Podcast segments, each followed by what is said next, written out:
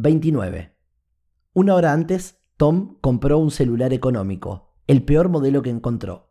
Lo usaría solo para realizar una única llamada. Le borró todas las aplicaciones que traía de fábrica y utilizando la red pública de la plaza le instaló solo una. Luego lo metió en el bolsillo. Estaba transpirado.